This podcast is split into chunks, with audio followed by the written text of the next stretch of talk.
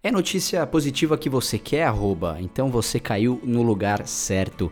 Meu nome é Felipe Garcia e você está ouvindo agora o Razões Podcast, o podcast oficial do Razões para Acreditar.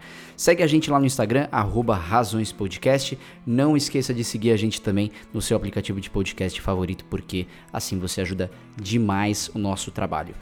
Vamos pro episódio porque hoje a gente, olha que chique, a gente tem inclusive uma notícia exclusiva do podcast e além de, claro, algumas notícias super importantes que saíram também no Razões.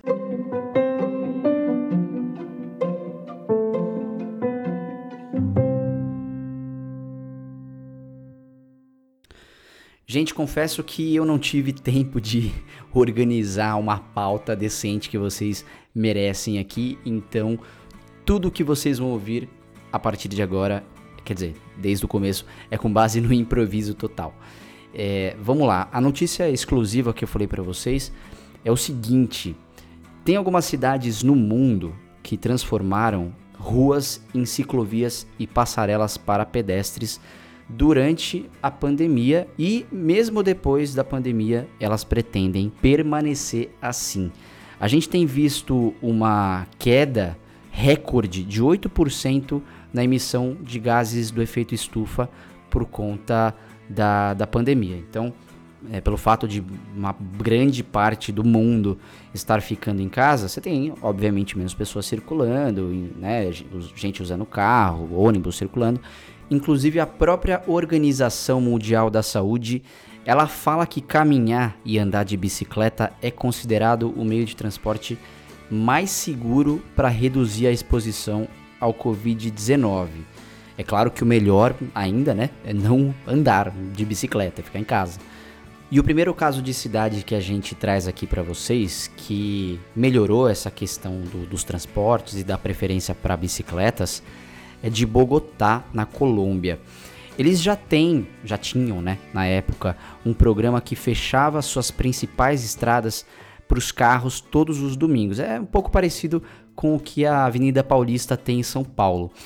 Aí a prefeita Cláudia Lopes, ela decidiu ampliar esse programa e de acordo com o relatório, em poucos dias a cidade abriu quase 76 quilômetros de novas ciclovias temporárias. Mas eles têm planos de manter essas ciclovias para depois da pandemia. E se vocês acharam esse número alto, né, 76 quilômetros, olha só o que Paris está fazendo. Paris é famosa pelo, pelo seu trânsito, pela movimentação de carros e etc. Eles têm um trânsito muito intenso lá também. E olha o que eles fizeram, eles construíram, estão construindo ainda, né? Porque são muitos quilômetros.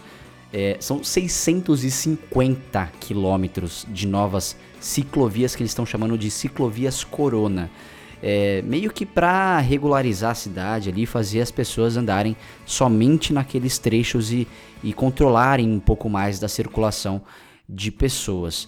Cara, 650 quilômetros é muita ciclovia. E na Itália, lá eles construíram 32 quilômetros de infraestrutura cicloviária, mas lá não tem esse negócio de, ah, a gente pretende deixar. Não, eles já falaram, eles vão manter as ciclovias depois da quarentena. Gente, e outra cidade que entrou para a turminha de cidades que aderiram é, ciclovias temporárias foi Budapeste, na Hungria, e eles também estão sinalizando uma preferência por deixar elas lá mesmo depois da, da quarentena, mas precisa fazer que nem a Itália que fala, ó, vamos manter isso aí independente de qualquer coisa, porque bicicleta é vida. Se a gente está falando de natureza e tudo mais, nada mais justo do que a gente falar sobre essa daqui. 1.476 elefantes são devolvidos à natureza após o fechamento de atrações turísticas na Tailândia. Gente, eu não sabia nem que existia tudo isso de elefante no mundo, confesso para vocês. Mas é o seguinte, se tem um setor da economia que foi bastante impactado pela COVID-19, sem dúvida nenhuma, por razões óbvias, é o setor do turismo, porque com a restrição da livre circulação de pessoas, muitas atrações turísticas no mundo todo, dentre elas uh, os locais que lucram com, a, com as exposições exploração de, de animal, né, vide alguns zoológicos, é, fecharam. E é o caso de uma empresa de passeio de elefantes da Tailândia. Porque sem turistas não tem renda. E foi assim que a companhia de exploração de animais, que mantinha 2 mil elefantes em cativeiro, faliu. E quando a ONG Save Elephant Foundation ela soube da, da notícia, ela mobilizou toda uma equipe de voluntários para resgatar todos aqueles elefantes que passaram uma vida inteira sendo explorados pela cobiça humana. A sutura deles vai ser feita em etapas, de 100 em 100 mamíferos. Eles vão ser transferidos para um santuário animal em Chiang Mai, acho que é assim que se pronuncia, no norte da Tailândia, construído especialmente para acolher essas criaturas incríveis. E até essa quarta, agora dia 20 de maio, 1.476 espécies já foram resgatadas e aqueles que passaram anos lucrando com sua exploração ficaram surpresos com a felicidade dos elefantes ao rever seu lar, ao descobrirem que eles finalmente estão tão livres.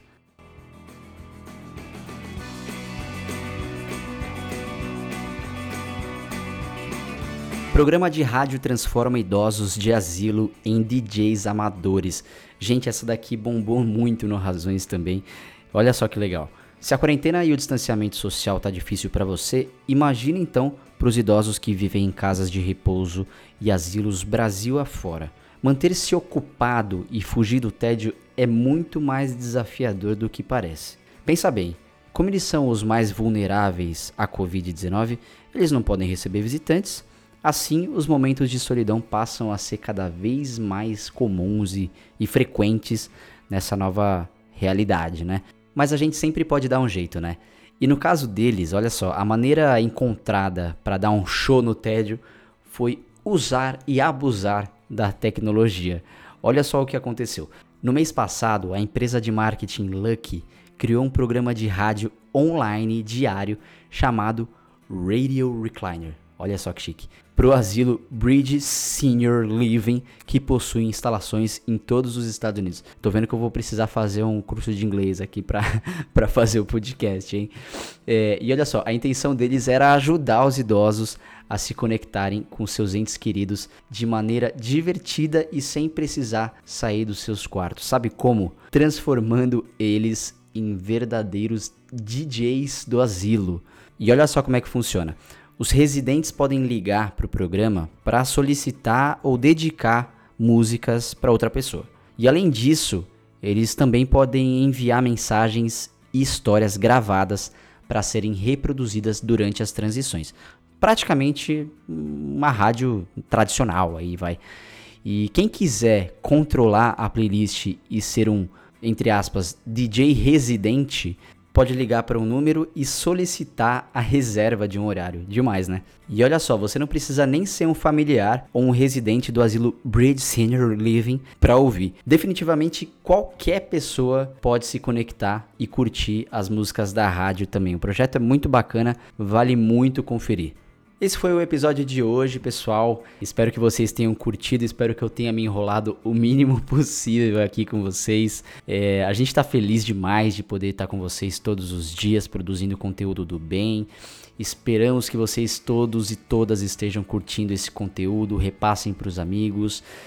Lembrando que vocês podem entrar em contato com a gente através do nosso Instagram, razõespodcast. Vocês podem mandar as mensagens de vocês lá é, sugestões, dicas. É muito importante receber isso de vocês, tá bom? Um beijo e um abraço para todos e todas. E a gente se ouve amanhã, não se esqueçam, hein?